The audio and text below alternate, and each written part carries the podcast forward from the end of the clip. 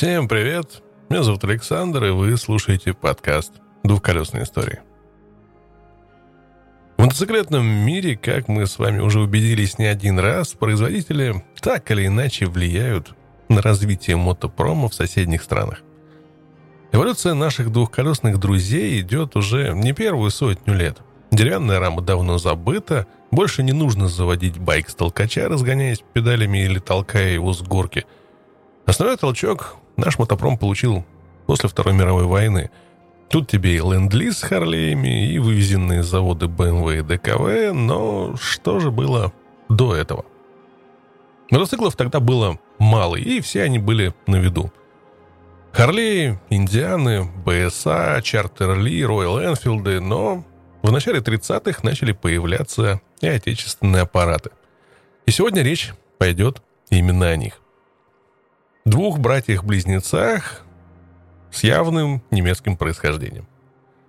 Именовали первого брата-близнеца «Красный Октябрь».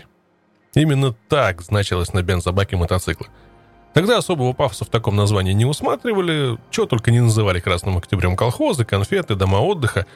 Но большинство мотоциклов этой марки было отнюдь не красного цвета. Все они были черными. Те, кто не любил громких названий, называл машину по ее заводскому индексу – L300. Буква от того, что «Красный октябрь», а это бывшее инструментальное производство русского «Рено», был прописан в Ленинграде, а цифра от рабочего объема в кубиках. Это был самый распространенный тогда отечественный мотоцикл, или, как выражались в те годы, самый массовый. Поэтому он доставлял владельцу массу удовольствий. С одной стороны, будучи простой и надежной машиной, позволял без боязни поломок ездить по грунтовкам, не нуждался в особом сервисе, работал на любом бензине, ну, разумеется, в смеси с автолом.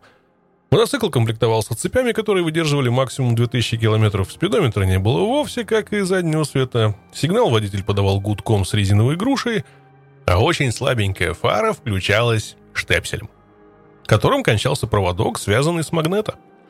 Но такое неудобство отступало на задний план перед основным – силой света, которую давала фара, которая была пропорциональна оборотам двигателя.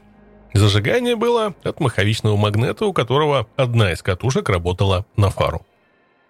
Маховик магнета сидел на правой шейке коленчатого вала и вращался совершенно ничем не защищенный. Если владелец L300 по неосмотрительности влетал в глубокую лужу или нагонял автоцистерну, поливавшую проезжую часть улицы, маховик, словно центробежный насос, обдавал правую ногу и локоть водителя весьма освежающим душем. Но бывало, что воды оказывалась в избытке, и она заливала катушки и контакты прерывателя, и на этом ваша поездка заканчивалась до полного высыхания катушек и контактов. В отличие от других мотоциклов, на L300 ноги водителя от воды и грязи защищали щитки – они являлись стандартным оборудованием, как и плоские подножки, которые в какой-то мере тоже играли роль грязеотсекателей. При такой же массе, как и восход 3М, Красный Октябрь располагал вдвое меньшей мощностью и только тремя передачами. Скорость 60 км в час. Стартовав с места, на нем можно было набрать за целых 23 секунды. Для сравнения, на восходе разгон до такой скорости требовал вдвое меньше времени. О комфорте езды говорить в те годы особо не приходилось, и даже в городах, в общем-то, немало было дорог, которые все еще оставались булыжными, не говоря уже о грунтовых. Мотоцикл L300 с довольно жесткой пружинной вилкой параллелограммного типа, без амортизатора, да еще и с жестко закрепленным в раме задним колесом, гарантировал, казалось бы, довольно тряскую езду, но выручали мягкие пружины седла и посадка с полусогнутыми ногами, амортизировавшими толчки. Примечательной особенностью являлась рама – ее детали были отштампованы из 3-миллиметрового стального листа и собирались на болтах. Эта конструкция была хорошо приспособлена для массового производства и зарекомендовала себя более технологичной, чем паянные медью рамы из труб. Но, к сожалению, завод «Красный Октябрь» делал в год лишь несколько тысяч машин, в то время как фирма ДКВ, широко применявшая такую конструкцию, делала по 50 тысяч мотоциклов в год. Однако болтовые соединения рамы L300 нередко в процессе эксплуатации ослабевали, и мотоцикл становился валким в боковой плоскости. Если бы мы с вами вскрыли двигатель и коробку передач, то с точки зрения современного мотоциклиста обнаружили немало непривычных технических особенностей. Вот поршень с козырьком-дефлектором на днище. Назначение дефлектора – дать смеси нужное направление, чтобы улучшить продувку цилиндра. Коленчатый вал вращается в трех насыпных роликовых подшипниках, а его сальники не резиновые, самоподжимные, к которым мы привыкли – а фетровые. Да-да, фетровые кольца и все. В алюминиевой головке довольно большая свеча с 18-миллиметровой резьбой и неожиданность карбюратор центральный, да-да, в те годы поплавковой камерой. Идея может быть и вполне современная, но прибор этот, кстати, копия немецкого Фрамо, страдал серьезными недостатками. Золотник, очень чувствительный к попаданию грязи, частенько заедал, а при пуске двигателя Фрамо из компенсационной трубки обильно орошал одежду мотоциклиста бензином. Сцепление, разумеется, много дисковое – в качестве фрикционного материала в нем использовались круглые пробковые вкладыши. Коробка передач с ручным переключением и тремя скоростями монтировалась на раме отдельно от двигателя. Ее положение относительно оси заднего колеса и, следовательно, степень натяжки цепи можно было изменять. Но при этом требовалось особое внимание, чтобы не перекосить коробку. Шины совершенно забытого типа, клинчерные. У них мягкий борт без проволочного кольца, особого профиля, который образует круговую закраину, тот самый клинчер, входящий в кольцевую впадину обода. Петр Владимирович Мажаров, который долгое время работал на разных мотоциклетных заводах Германии, привез оттуда чертежи мотоцикла ДКВ «Люксус 300». К сентябрю 30 года по этой технической документации Ленинградский завод «Промет» собрал первую партию из 25 машин L300. Часть узлов и деталей были немецкими. Колеса, двигатели, электрооборудование. Коробки передачи и некоторые детали моторов по кооперации поставлял Ленинградский завод «Красный Октябрь». Из этой первой партии 8 мотоциклов, они назывались Промет L300, участвовали в октябре того же года в большом испытательном пробеге на 3509 километров. Он выявил отдельные недостатки машин. После их модернизации в июне-августе 31 состоялся другой испытательный пробег на 4000 километров, из которых 77% приходилось на грунтовой дороге. В нем шли три машины L300, представлявшие собой точную копию ДКВ, и еще три модернизированного типа – Пробег прошел успешно, и после него было решено начать серийный выпуск этого мотоцикла, сосредоточив его не на Промете, а на Красном Октябре. О масштабах производства можно было судить по таким цифрам. В 1932 году изготовлено 81 машина, в 1933 – 118, в 1934 – 254. Одновременно аналогичный мотоцикл стал выпускать Ижевский механический завод как модель ИЖ-7. В 1933 он изготовил опытную партию таких машин – 11 из них было продано, и в апреле 1934-го завод получил от потребителей обратно 5 мотоциклов, совершенно непригодных к эксплуатации. Вместе с машинами заводу было вручено рогожное знамя, как символ низкого качества продукции. Детские болезни освоения нового изделия завод очень быстро преодолел и стал выпускать по несколько тысяч машин в год. Например, в 1936 году их вышло уже 2007 штук – Машина ИЖ-7 несколько отличалась от близнеца L300. Прежде всего, у нее отсутствовали багажник, щитки перед ногами водителя, а вместо плоских подножек заняли хорошо нам знакомые впоследствии круглые. В итоге сухая масса стала меньше на 6 килограмм, и среди других отличий ИЖ-7 имел управление дросселем не вращающейся рукояткой, а поворотной монеткой на правой ручке руля – Проще сделали ижевцы и привод декомпрессора вместо поворотного рычага на руле краником непосредственно на головке цилиндра. В остальном мотоциклы были идентичны. Конструкция L300 и Иж-7 к концу 30-х годов сильно устарела, и с января 38-го Ижевский завод освоил модернизированную модель Иж-8. Усовершенствование затронули прежде всего двигатель. Взамен одноканальной продувки и поршня с дефлектором он получил двухканальную петлевую продувку современного типа и поршень тоже алюминиевый, как на L300, с выпуклым симметричным днищем. Иными стали фаза газораспределения, выросла до 5,5 единиц степень сжатия, а мощность поднялась до 8 лошадей. Машина получила более современное электрооборудование, генератор, аккумулятор, электрические сигналы, задний фонарь. Для управления дроссельной заслонкой применена вращающаяся ручка. Экипажная часть осталась без изменений, но в целом мотоцикл потяжелел на 135 килограмм. Наибольшая скорость ИЖ-8 составляла 90 км в час. Красный Октябрь тоже разработал усовершенствованную конструкцию двигателя. Оснащенный мотоцикл получил осенью 1935 года обозначение L350.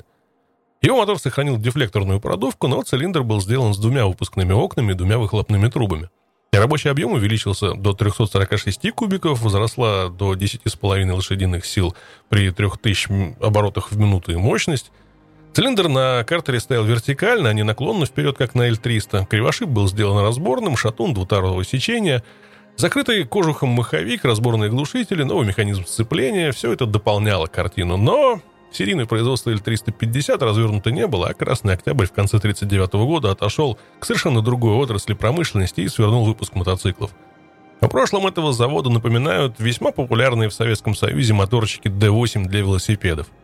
А в Ижевске работы по дальнейшему развитию прототипа ДКВ Люксус 300 продолжались. С 40 года там начался выпуск модели ИЖ-9. Ее цилиндр с двумя выпускными окнами и петлевой возвратной продувкой при таком же рабочем объеме позволили поднять мощность до 9 лошадей при 4000 оборотов. Среди других изменений в конструкции усовершенствование электрооборудования, вынесенный из маховика прерыватель, игольчатый подшипник в большой головке шатуна вместо роликового, вырос также диаметр тормозных барабанов. Сухая масса ижа 9 осталась такой же, как у иж 8 135 кг, но наибольшая скорость выросла до 100 км в час. Если говорить о цене этих мотоциклов, то в 1938 году ИЖ-7 стоил 3300 рублей, на 60 рублей дешевле, чем L300. В конце 1939-го выпуск мотоциклов на Красном Октябре свернули. В Ижевске же производство достигло пика 5000 машин в год. Но и эта цифра массового изготовления мотоциклов была в 10 раз меньше, чем годовая продукция таких известных во всем мире заводов, как ДКВ или БСА. Когда началась Великая Отечественная война, мотоциклы подлежали мобилизации. Немногие из них уцелели в войне. После окончания военных действий владельцы по квитанции могли получить мотоцикл из числа трофейных. Сегодня на парадах мотостарины нередко попадаются и L300, и ИЖ-7, и ИЖ-8, и ИЖ-9. К сожалению, их прародитель Люксус 300 за все время так и не попадался. Как ни странно, друзья, посещавшие европейские музеи, не встречали его и там. Он оказался редкостью, совсем не в пример его двойникам из России. Вот на таких интересных аппаратах катались наши деды и прадеды. Так, с историческим экскурсом на сегодня все. Можете поудобнее устроиться, расслабиться, налить вкусненького. Возвращаемся к Хантеру Томпсону.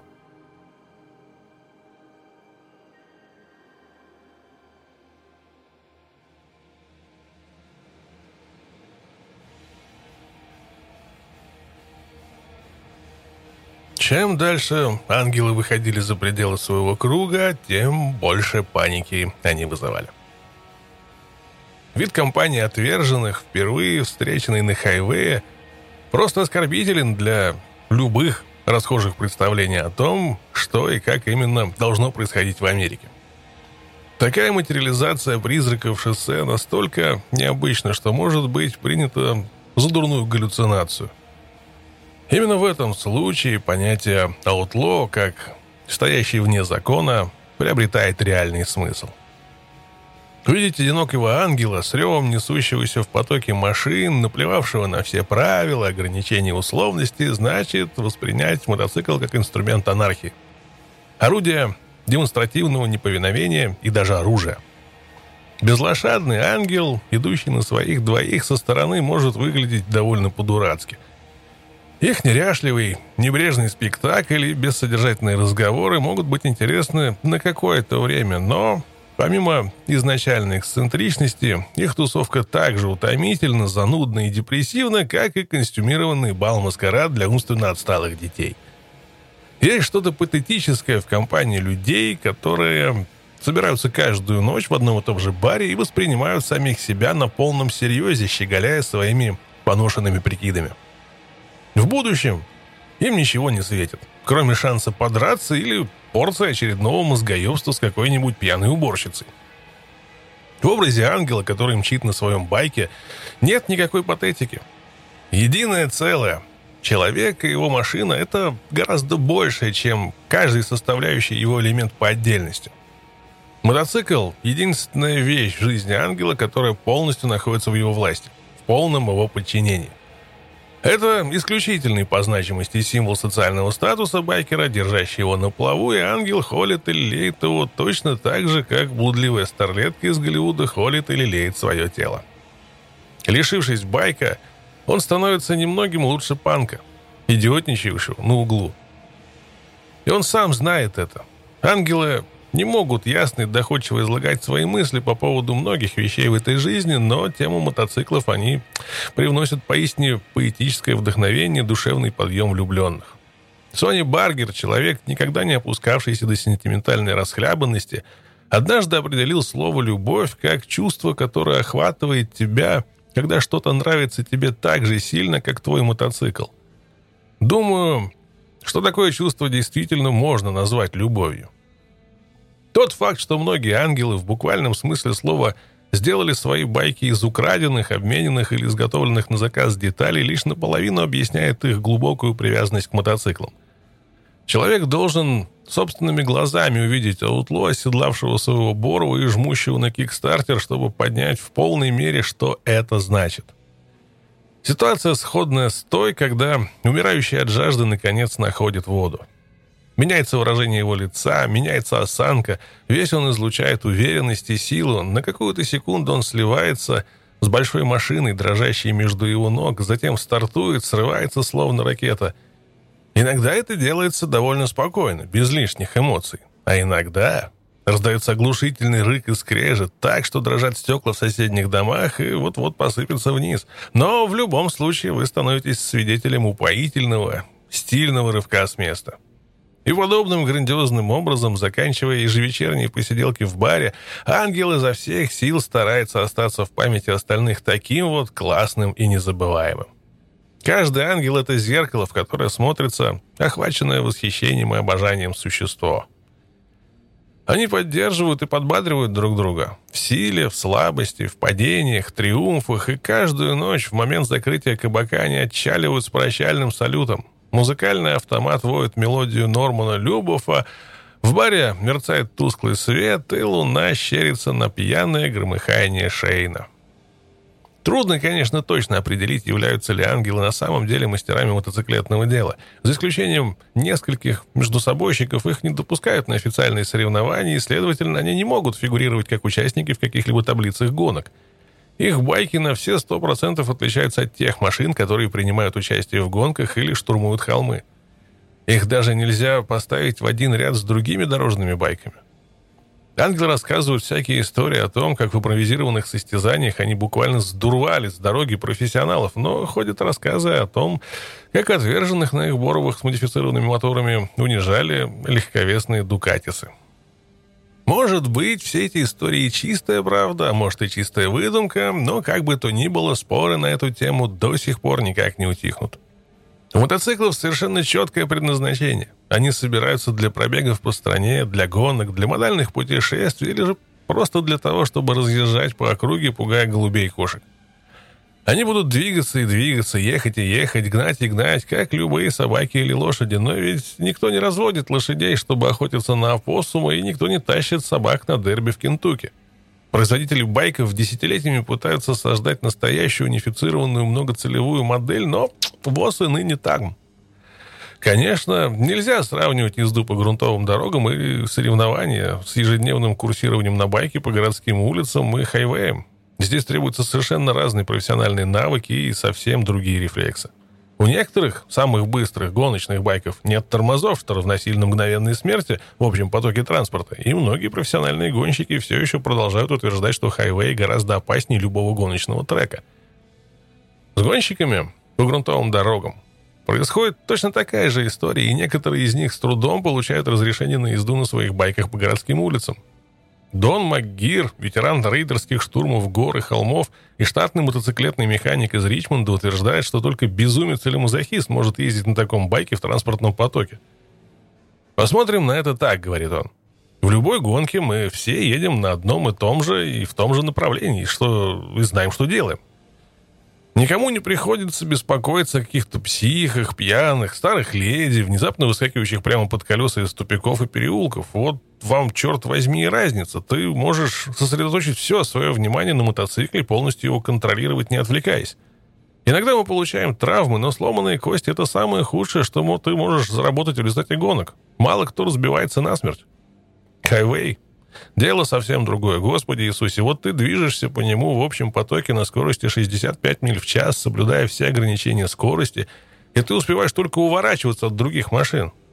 Если прошел небольшой дождь и дорога мокрая или же сырая от тумана, считай, ты уже вляпался, чтобы не произошло. Только сбавь скорость, они сразу сядут тебе на хвост или выжмут на обочину. Прибавишь газу, чтобы вырваться на свободное пространство, и какой-нибудь урод затормозит прямо перед тобой. Только Богу известно, почему они поступают все время именно так. Один какой-нибудь пустячок, и ты отказываешься в мясорубке.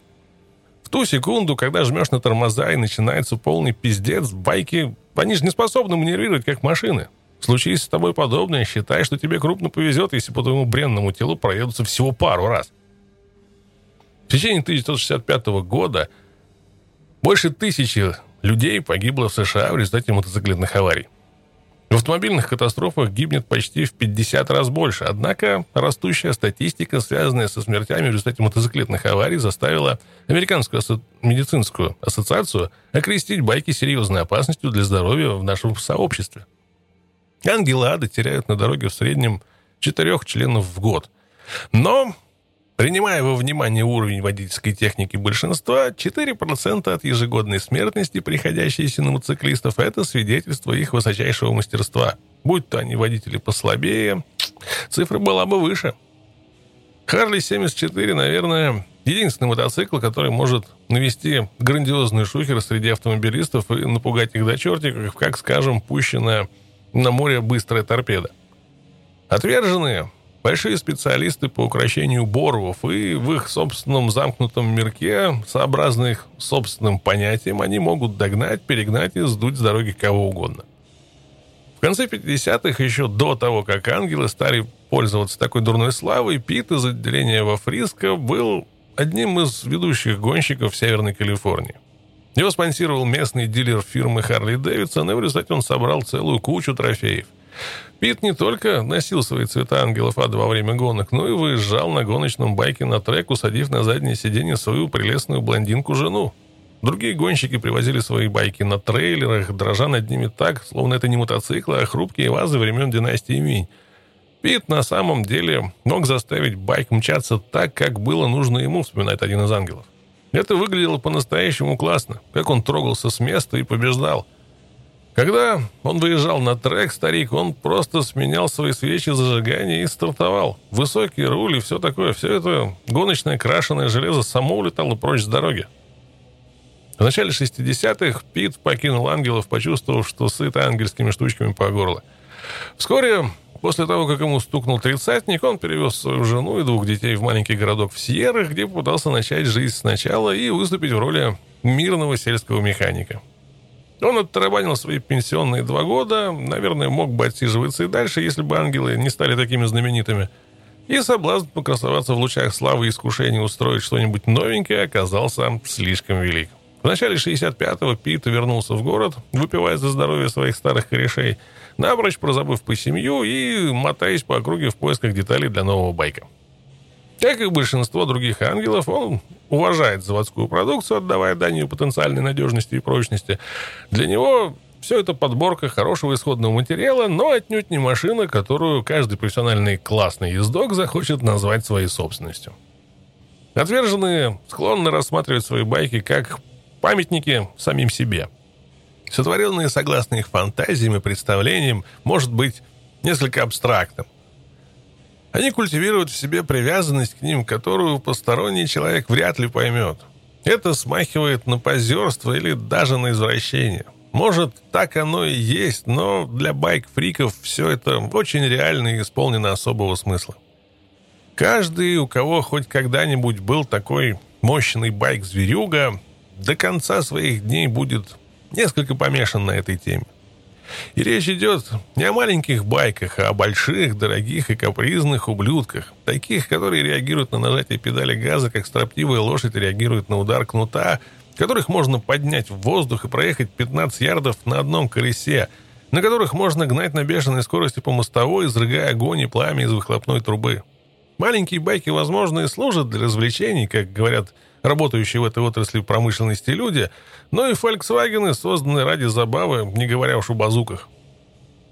Большие байки, «Феррари» и «Магнумы» — это нечто уже выходящее за рамки обычного веселья. Это настоящие, мощные, эффективные машины, созданные человеком — что они могут поставить под сомнение способности человека контролировать созданные ими и могут загнать людей в жесткие рамки дизайнерского дела и разработки технических характеристик, не позволяя им нарушить установленные границы.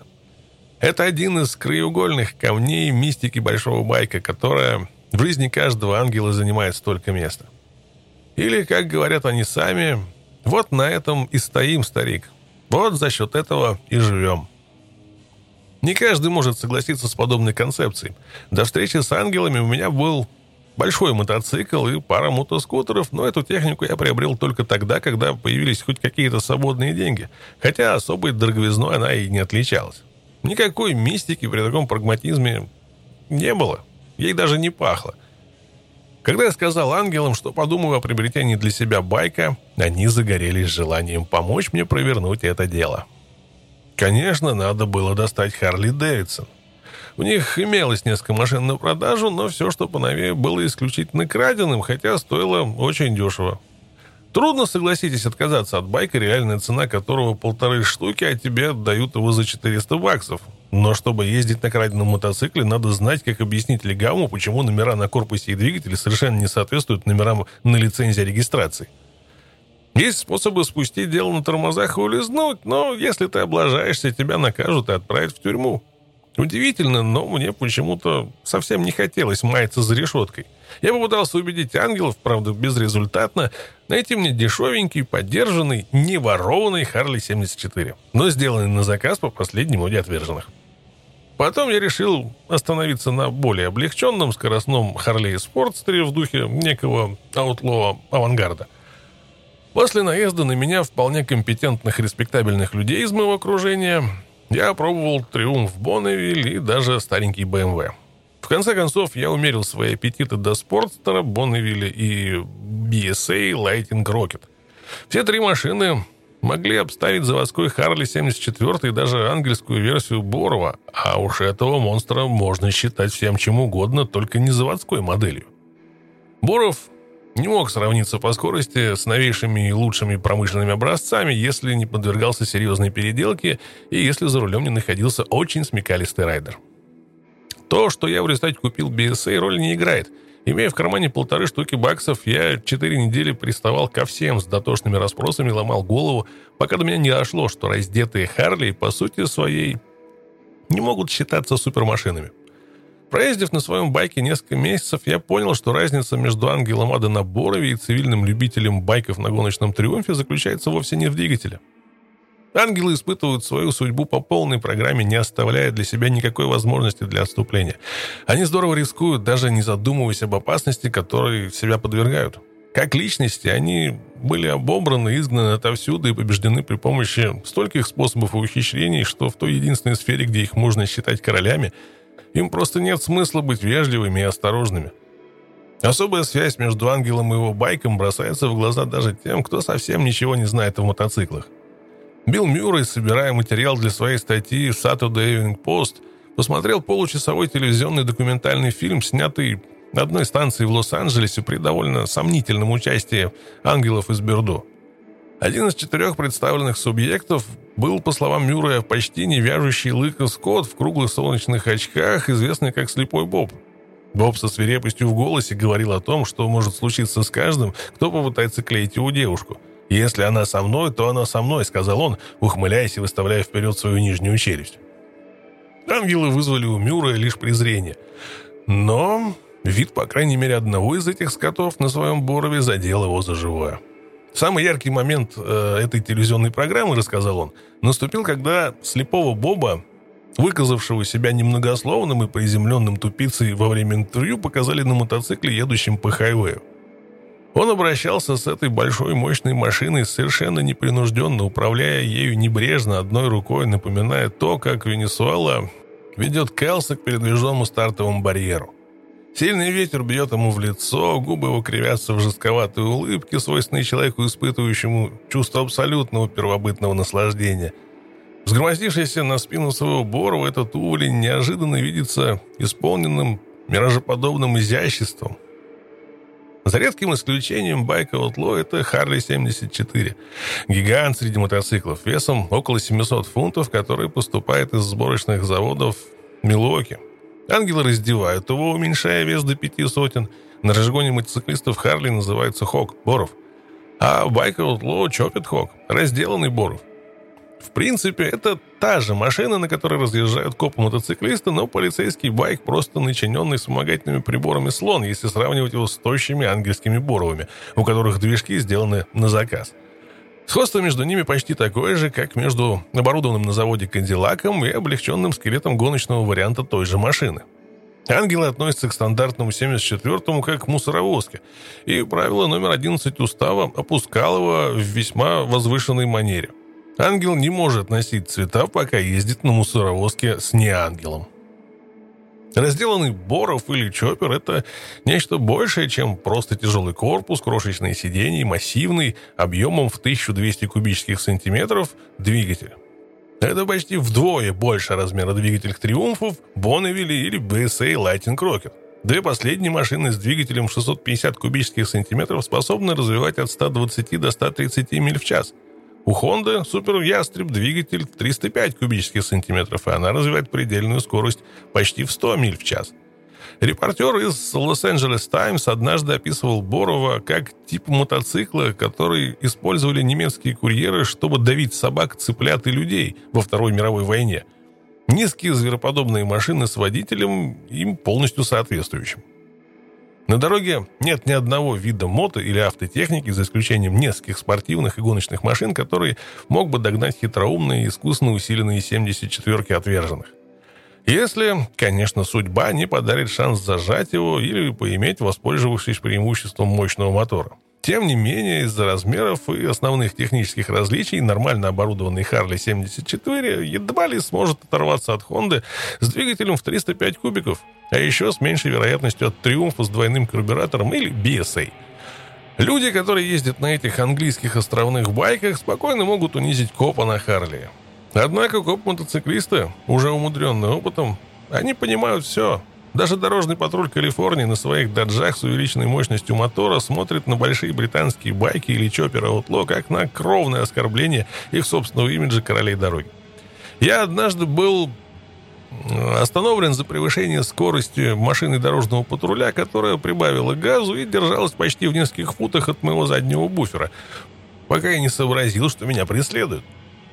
Водитель включил сирену в самый последний момент, и, естественно, я съехал к обочине, потрясенный происходящим до глубины души. Когда я спросил полицейского, почему он подъехал так близко ко мне, он ответил, «Я думал, что ты, может, попытаешься развернуться на этом прогоне и смотаться». Я заявил, что такое никогда мне в голову не пришло. В то время это было истинной правдой, не то, что сейчас. «Что ж, хорошо, что ты даже не попытался», — отозвался коп. Последний мотоциклетный панк, который решил от меня смыться, разбился насмерть. Я висел у него на хвосте, пока он не ошибся, и тогда я переехал прямо через него. Любой, кого обуревает неудержимое желание устроить смертельные гонки с полицейскими машинами, может купить за 1300 или 1400 баксов мотоцикл, который выдает 120 миль в час, вылетев прямо из демонстрационного зала. Но устроить подобное представление на 74-ке потребует немалых усилий и высокого мастерства – Первый шаг – это радикальное изменение соотношения веса к мощности. Ангелы раздевают своих боровов почти до гола, оставляя только самые главные детали. Они доходят даже до переноса тормоза переднего колеса. Само раздевание и усовершенствование – абсолютно разные вещи. У большинства байков Outlaw такая увеличенная мощность благодаря совершенно иным штучным заказным моторам. Но, говоря дальше об облегчении, любой мотофанат может выполнить полицейское требование о наличии зеркала, используя крошечное зеркало дантиста. Такой трюк считается законным с технической точки зрения. Другие модификации представляют из себя в половину обычного размера, сделанный на заказ бензобак, отсутствие переднего буфера и укороченный или подрезанный задний. Очень высокий руль, маленькое сиденье настолько низкое, что оно выглядит как кожаная подушка, положенная просто поверх двигателя – Вытянутая передняя вилка, чтобы увеличить колесную базу и поднять передний конец. Педаль или Suicide Clutch. Ее так открестили, потому что необходимо в считанные доли секунды среагировать, пока переключаешь скорости и тормозишь. Обе фишки делаются при этом левой ногой. И набор таких личных прибамбасов, как длинные хай-рэкет глушители, крошечные двойные фары, велосипедной толщины тонкое переднее колесо, высокие кинжалообразные хромовые поперечины, так называемые сиси-бары для упора пассажиров и любые мыслимые виды хрома и огнеупорной отделки. Часто чоппер – настоящее произведение искусства. И одних Бабок, чтобы его построить, надо ни много ни мало штуки 3 баксов, не говоря уже о вложенном труде. начиная от полированных хромовых спиц и кончая прекрасно сбалансированным сверхтяжелым маховиком и 12 слоями специальной краски на бензобаке. Это прекрасная и изящная машина. Она настолько превосходна технически, что уму непостижимо, как только она может с ревом нестись по какому-нибудь полночному хайвею, оказываться в руках пьяного отморозка, которого отделяют лишь несколько мгновений от попадания на полной скорости в дерево или стальные ограждения. Вот еще один из немногих парадоксов доктрины ангелов ада. Все, чего им недостает в их личной обустроенности, они с легко замещают своими мотоциклами. И по-прежнему любой из них может взять свой байк, над которым он работал 6 месяцев, и уничтожить его за секунды в маниакальном рывке на предельной скорости на повороте дороги. Гарантированный пиздец на любой скорости больше 50. Это называется проскочить на вираже. Чудовищный маневр, который один ангел описывал следующим образом. «Мы все проскочили на вираже, детка. Ты хоть примерно представляешь себе, что это такое?» Вот твой байк начинает скользить, когда ты подлетаешь к повороту на скорости 70 или 80 в час. Машина скользит вдоль внешней стороны поворота, детка, пока не заденет обочину, край тротуара, ограду или насыпь, что там еще окажется. А затем делает полубочку. Вот что такое в натуре означает уйти в классический отрыв, малыш. Однажды вечером, зимой 1965 года, мой собственный байк с пассажиром занесло на вираже скользкой от дождя дороги к северу от Окленда. Я вписался в, несомненно, опасный поворот на скорости около 70 миль в час на пределе моей второй передачи. Мокрая дорога мешала наклонить байк так, чтобы справиться с огромной инерцией, и где-то посередине поворота я вдруг врубился, что заднее колесо больше не следует за передним. Байк двигался боком по направлению к железнодорожной насыпи, и мне оставалось ничего другого, как держаться изо всех сил. Какое-то мгновение не раздавалось ни звука, тишина словно зависла надо мной, а затем раздался хлопок, словно у дороги кто-то выстрелил из базуки, но опять же как-то по-бутафорски, безо всякого шума. Ни олень на склоне холма, ни человек на поле боя никогда не слышит тот выстрел, которым его убивают. Персонаж, которого заносит на мотоцикле на крутом повороте на предельной скорости, слышит ту же самую пугающую тишину.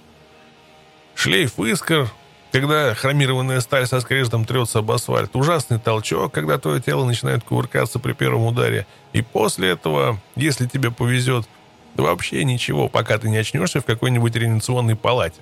Твой скальп болтается прямо перед глазами, пропитанная кровью рубашка прилипла к груди, а собравшиеся вокруг представители местных властей пялятся на тебя и уверяют друг друга, что эти сумасшедшие ублюдки так ни к чему и не научатся. В мерзкой катастрофе нет ничего романтического. Единственное утешение – это убийство на тупой шок, в результате множества полученных травм. Мой пассажир слетел с байка, описав длинную дугу, которая закончилась у железнодорожных путей и раздробил себе бедренную кость. Ее концы прорвались неровными краями сквозь мышцы и плоть, пока он катился по мокрому гравию. В госпитале врачам пришлось смыть всю грязь с торчащих концов его костей перед тем, как они привели его ногу в порядок. Но он сказал, что не чувствовал боли вплоть до следующего дня. Ему не было больно даже тогда, когда он лежал под дождем и думал, найдется ли на дороге хоть кто-нибудь, чтобы вызвать скорую помощь и подобрать нас. Отнюдь не бешеная езда ангелов ада вызвало появление палаты экстренной помощи. Одним из вполне логичных результатов стало то, что их страх перед дорожными инцидентами удачно сочетается с безбашенным и непринужденным пренебрежением, даже презрением к физическим травмам. Чужаки могут называть это безумием или давать какие-то другие, более эзотерические определения, но ангелы существуют в мире, в котором насилие столь же обычно, как и пролитое пиво. И они живут с этим точно так же, как горнолыжники живут с риском сломать себе ногу. Спокойное признание и одобрение самого факта кровопускания – ключ к тому ужасу, который они вдохновенно наводят на цивилов. Глуповатый уличный боец, даже будь он небольшого роста, имеет огромное преимущество над средним по своим параметрам американцем, выходцем из среднего класса, который не дрался с момента достижения половой зрелости.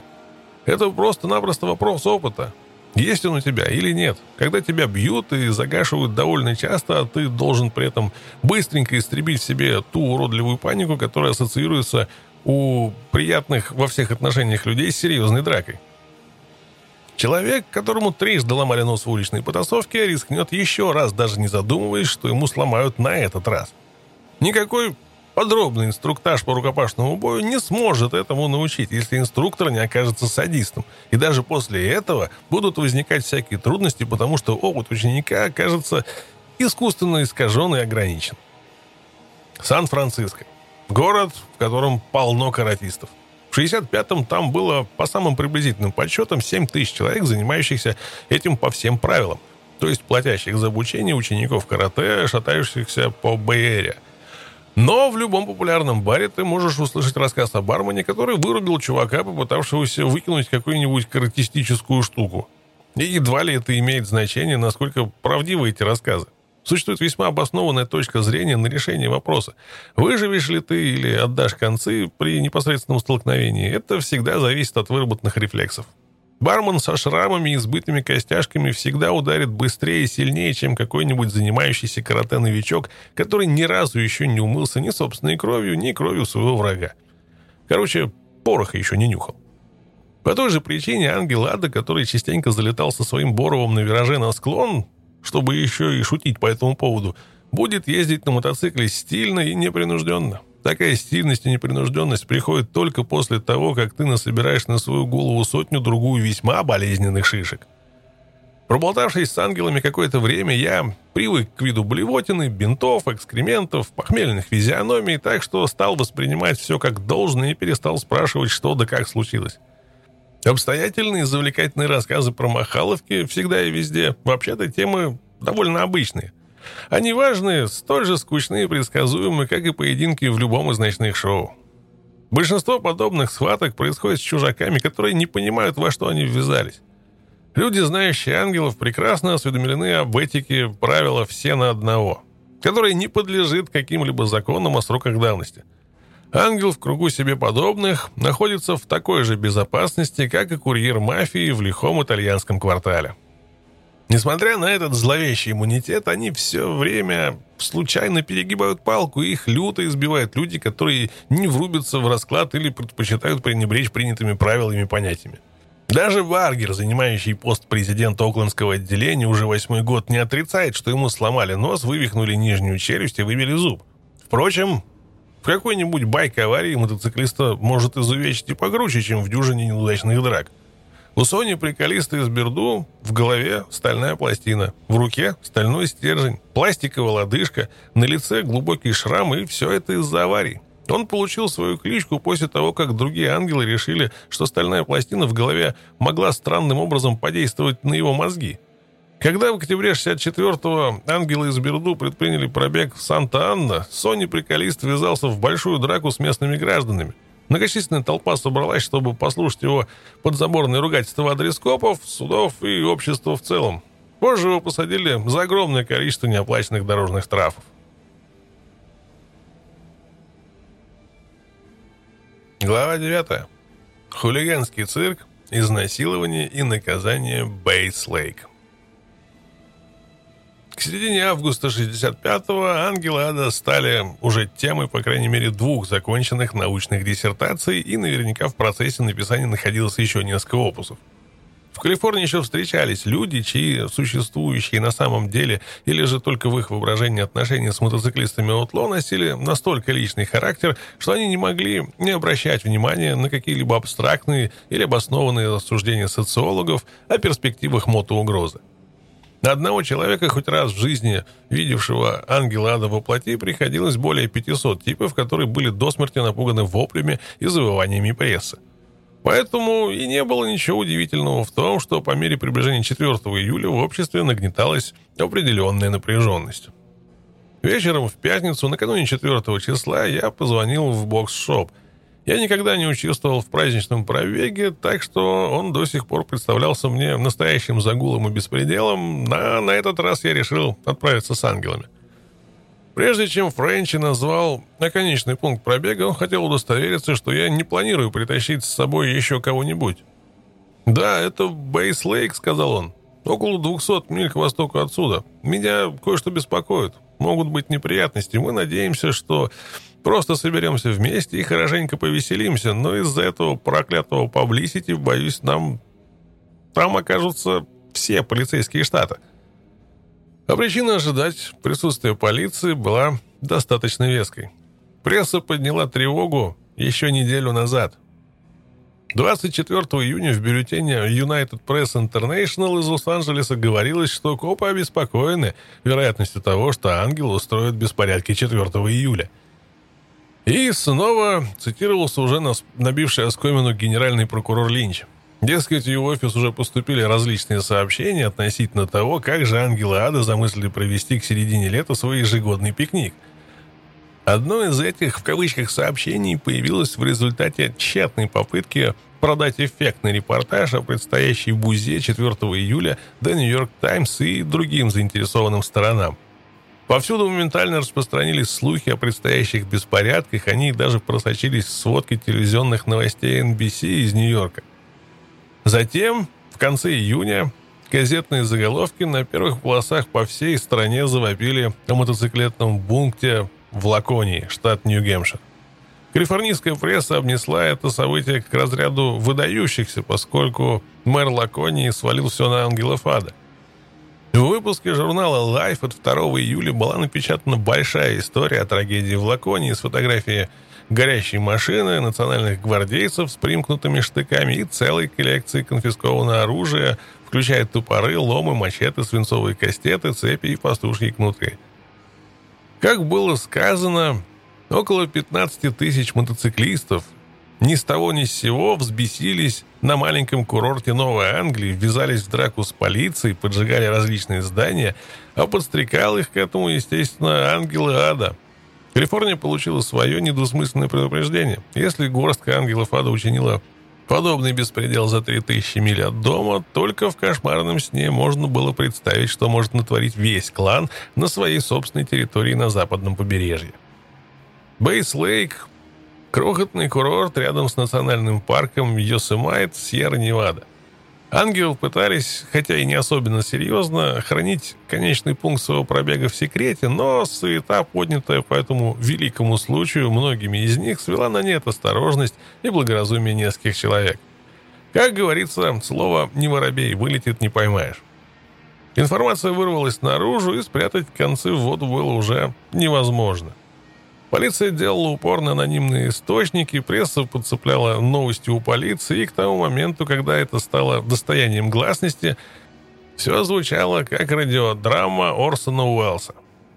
Если судить по утренним новостям, переданным в субботу 3 июля, то граждане Бейс-Лейк собирались занять непробиваемую оборону и драться до последней капли крови против безнадежных психов, и судьба оборонящихся их настолько печальна и ужасна, что описывать ее просто нет сил. Но, похоже, радиоведущие и сами не были уверены, куда же направляются отверженные. Они тщательно подгоняли свою информацию под полицейские отчеты, в которых также утверждалось, что согласно утренним газетам, что, судя по всему, ангелы ада собираются потрясти мир своим беспределом практически на всем пространстве между Тихуаной и границей штата Орегон. Лос-Анджелес Таймс высказала предположение, что неподалеку от пляжа в Малибу может разыграться современная версия «Дикаря», но на этот раз прольется настоящая кровь, и никакого Марлона Брандо не будет. The San Francisco Examiner авторитетно сообщал о задумке ангелов напасть на ежегодное бобовое собрание пиршества клуба «Львов» в предместье округа Мэрин – к северу от Золотых Ворот, а Хроникл разоблачил леденящий душу план ангелов ада взорвать к чертям собачьим благотворительную лотерею в пользу собак-поводырей для слепых, которая также должна была пройти в округе Мэрин. Ангелы ада сбиваются в стаю. Сообщалось, что по крайней мере дюжина общин по всему штату закаляет нервы в ожидании вторжения. Это стало настоящей изюминкой в праздничной атмосфере – все любители полазить по горам на выходные, здоровые, благополучные типы, работающие с 9 до 5, страшно мечтающие выпустить наконец-то пар, отправлялись в отдаленные кемпинги на машинах, забитых хот-догами, древесным углем и ракетками для игры в бадминтон. И все они гадали, удастся ли им провести уикенд спокойно и не получить какую-нибудь травму или удар цепью по голове. До начала пробега в Бейс-Лейк вся известность ангелов – была уже фактом истории и представлялась зловещими историями из полицейских журналов для регистрации приводов, жертв и свидетелей. Сейчас впервые появилась возможность действительно присутствовать на роли ангелов. Все, что надо было сделать, так это просеять слухи через сито, отделить зерна от плевел и выбрать правильное направление. Дорожный патруль Калифорнии объявил о существовании новой тщательно разработанной сети слежения, радиокоммуникационной системы, специально созданной чтобы точно засекать местоположение любого сборища отверженных мотоциклистов и передавать об их перемещениях в полиции по всему штату. Таким образом, ни одна община не окажется застигнутой врасплох. Но не поступало заявление о каких-либо глобальных планах по нейтрализации угрозы.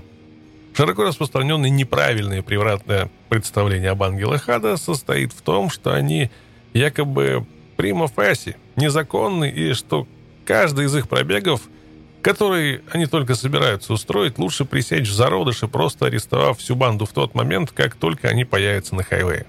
Это может повлечь за собой создание интересной правовой ситуации. Офицерам, производящим арест, будет трудно найти законные обоснованные обвинения, чтобы взять их на заметку. В поездке из одного города в другой на мотоцикле нет ничего противозаконного.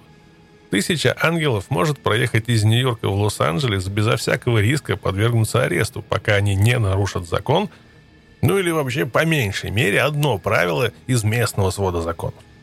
Ангелы прекрасно об этом осведомлены, и перед началом пробега они проходят свой маршрут по карте, обмениваются информацией, какие именно города по дороге могут оказаться опасными, потому что специально Противоестественно жесткие ограничения скорости, отсутствие знаков, необычные законы или что-нибудь еще в этом роде могут привести к тому, что их подвесят за яйца. Большинство ездило по Калифорнии в течение многих лет, и они знают на своей собственной шкуре, какие города не отличаются особым дружелюбием и гостеприимством. Около 30 миль к югу от Сан-Франциско, например, есть деревня под названием Half Moon Bay – где отверженных мотоциклистов арестовывали сразу же, как только они появлялись. Ангелы знают об этом и пытаются избегать этого места.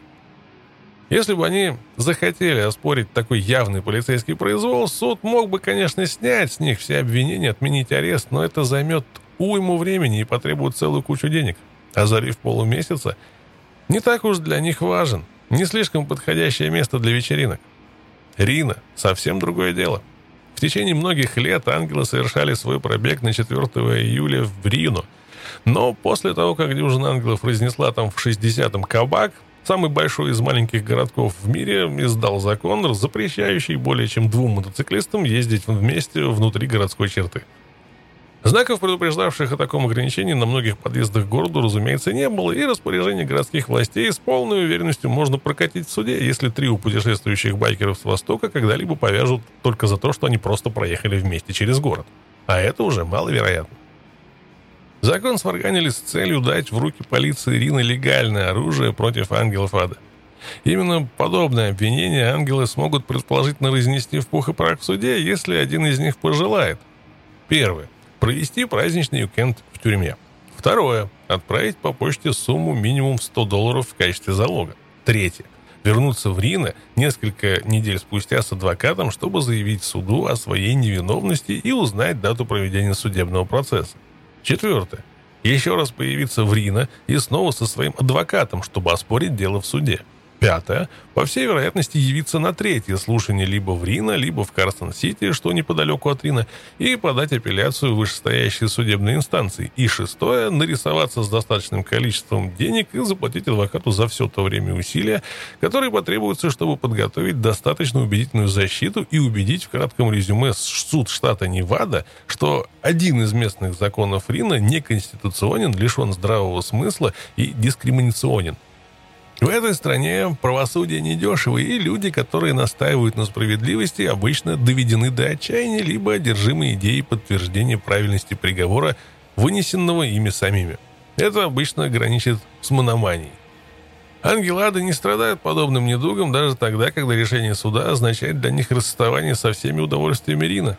Они стараются избегать тех мест, где местные мудаки категорически настроены против них, либо прибегая к помощи закона, либо выпендриваясь еще как-нибудь по-другому.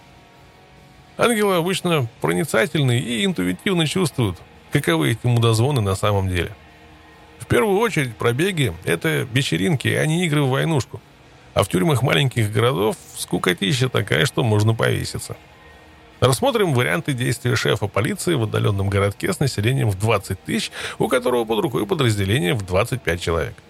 Он неожиданно получает информацию, что вот-вот невесть откуда на его голову свалится от трех до пяти сотен отверженных мотоциклистов. Когда точно? Это лишь вопрос нескольких часов. Самое худшее, с чем ему пришлось столкнуться за 9 лет пребывания на посту шерифа, это налет на банк и недолгая перестрелка с двумя отморозками из Лос-Анджелеса. Выстрелов 10, не больше. Но это случилось очень давно, и с тех пор его работа была сплошным удовольствием, мирной и безмятежной. Дорожные аварии, хулиганские выходки подростков, пьяные драки на выходные в каком-нибудь из местных баров – за все годы работы шерифом у него не было ни одного случая, который мог бы подготовить его к встрече лицом к лицу с армией хулиганов-недочеловеков и современной бантой Джеймса. Скандально знаменитыми головорезами, которым пристукнуть легавого как два пальца, обоссать или наступить на жабу. И если они распояшутся, единственный способ справиться с ними – это применить грубую силу. И даже если ему в срочном порядке законом предоставлялось чрезвычайные права и полномочия и достаточно вместительная тюрьма, чтобы сразу запихнуть туда всех, главной нерешенной проблемой по-прежнему оставалось одно – как заставить их повиноваться. Двое из его людей больны, двое в отпуске, так что остается 21. Он бегло записывает какие-то цифры в свой дежурный блокнот. Так, 21 человек, каждый из них с помповым ружьем 5 выстрелов, револьвером 6 выстрелов, что дает ему ничтожный шанс, тщательно организовав засаду, уложить нахер около 200 врагов. Оставив живых сотни других, которые моментально ополоумят от страха и ярости. Они могут причинить невероятный ущерб. А о засаде уже и говорить нечего, там никого в живых не останется. И все из-за кошмарной славы ангелов, от которой кровь стынет в жилах. Что должен будет сказать губернатор наиболее прогрессивного штата нашей страны по поводу преднамеренного избиения в День независимости 200 граждан провинциальными неотесными полицейскими дубарями? Есть еще один вариант. Позволить отверженным въехать в город и попытаться контролировать их действия, по крайней мере, до тех пор, пока они не учинят чего-нибудь эдакого. Но это может привести к непосредственному рукопашному бою безо всякого предупреждения. Врагу понадобится время, чтобы обкуриться и напиться, снять с передка свои орудия и выбрать место боевых действий. За ночь после титанических усилий около 50 или 75 человек в качестве подкрепления могут быть отправлены по железной дороге из соседних городов и округов. Но во время праздничного уикенда ни у одного полицейского подразделения нет лишних людей. Если же они все-таки найдутся, то их отзовут назад сразу же, когда тусовка Outlaws внезапно круто изменит курс и остановится для пивного перекура в каком-нибудь неожиданном месте. Весь план сражения должен быть незамедлительно изменен сообразно обстоятельствам. Ангелы никогда не устраивали генерального сражения силами закона и порядка. Но они нападали на копов-одиночек или на группы в три или четыре человека так часто, что полиция в большинстве городов либо обращается с ними вежливо, либо противостоит им настолько рьяно, насколько это вообще возможно. Отверженные не разделяют уважение среднего класса к власти и не делают никаких реверансов перед полицейскими значками. Они оценивают власть копа по той силе, которую тот может пустить в ход. В некоторых рассказах о настоящем скандале в Холлистере в 47-м повествуется о том, что местные полицейские были заперты в собственной тюрьме буйствующими мотоциклистами, которые тогда и захватили город. Тот единственный ангел ада, оставшийся сейчас на колесах, который лично присутствовал в Холлистере, развенчивает большую часть легенд, которые, как грибы после дождя, появляются о байкерах на протяжении всех этих лет. «Мы просто там гуляли», — объясняет он, — «и не делали ничего такого». Не гасили обывателей, вообще ничего в этом роде. Конечно, мы изрядно пошумели, да, налетали на каких-то людей, которые стали швырять нас камнями. Когда легавые стали возбухать, мы засунули парочку из них в мусорные баки, а поверх водрузили их собственные мотоциклы. Вот и все. В 48-м, год спустя, после гулянки в Холлистере, около тысячи мотоциклистов устроили вечеринку в Риверсайде, рядом с Лос-Анджелесом.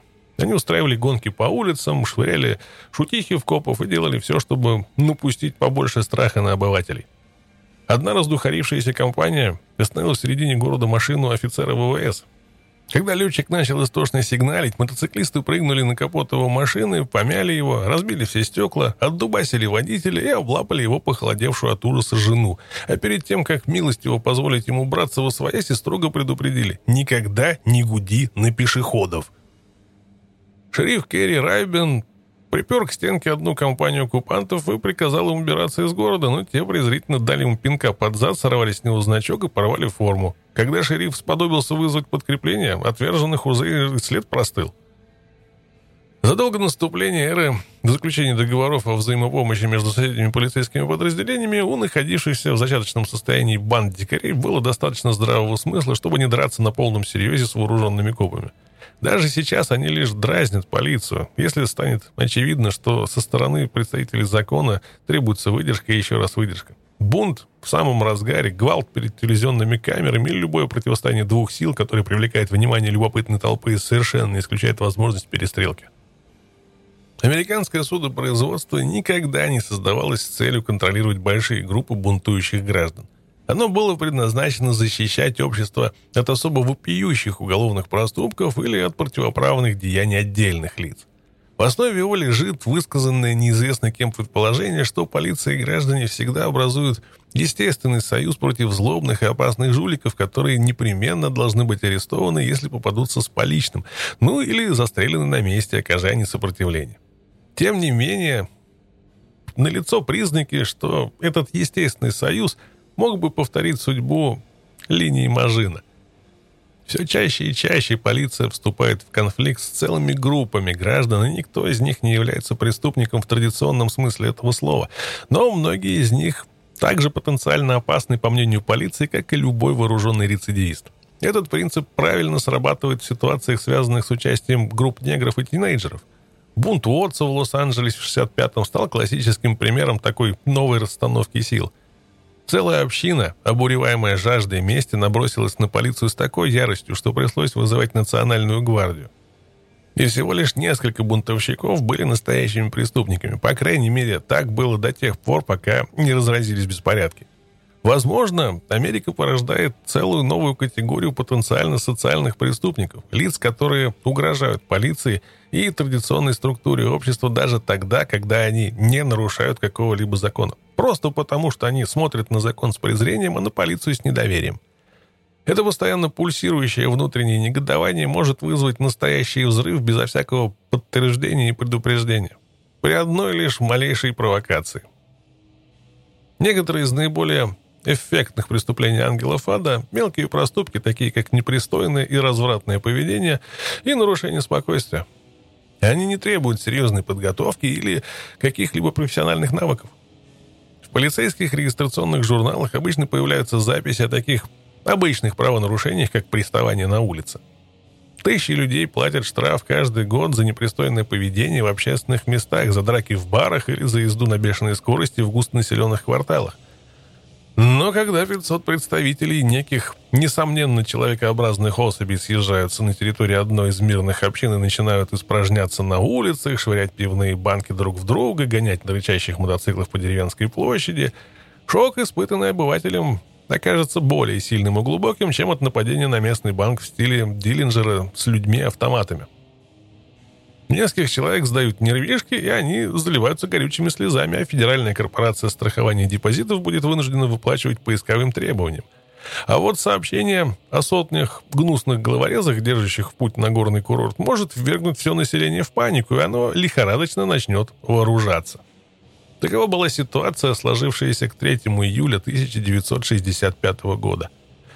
Община Бейс-Лейк все эти дни пребывала в ужасном напряжении. Копии журнала Life от 2 июля, освещавшие события в Лаконии, были выставлены на всех прилавках деревенского рынка. Местные жители ожидали самого худшего. Из всей газетной шумихи были сделаны надлежащие выводы. Самые оптимистичные прогнозы сводились к пьяным дракам, причинению ущерба собственности, распугиванию граждан и получению в любой момент какого-нибудь телесного повреждения. Существовала такая вероятность, что отверженные по своему обыкновению могут скупить все запасы пива в городе. Если эти скоты полностью соответствуют своей репутации, что угодно может стать причиной массовых поджогов, грабежей и изнасилований. Как только начался уикенд, атмосфера в Бейс-Лейк стала напоминать обстановку в канзасской деревушке, готовящейся к надвигающемуся торнадо.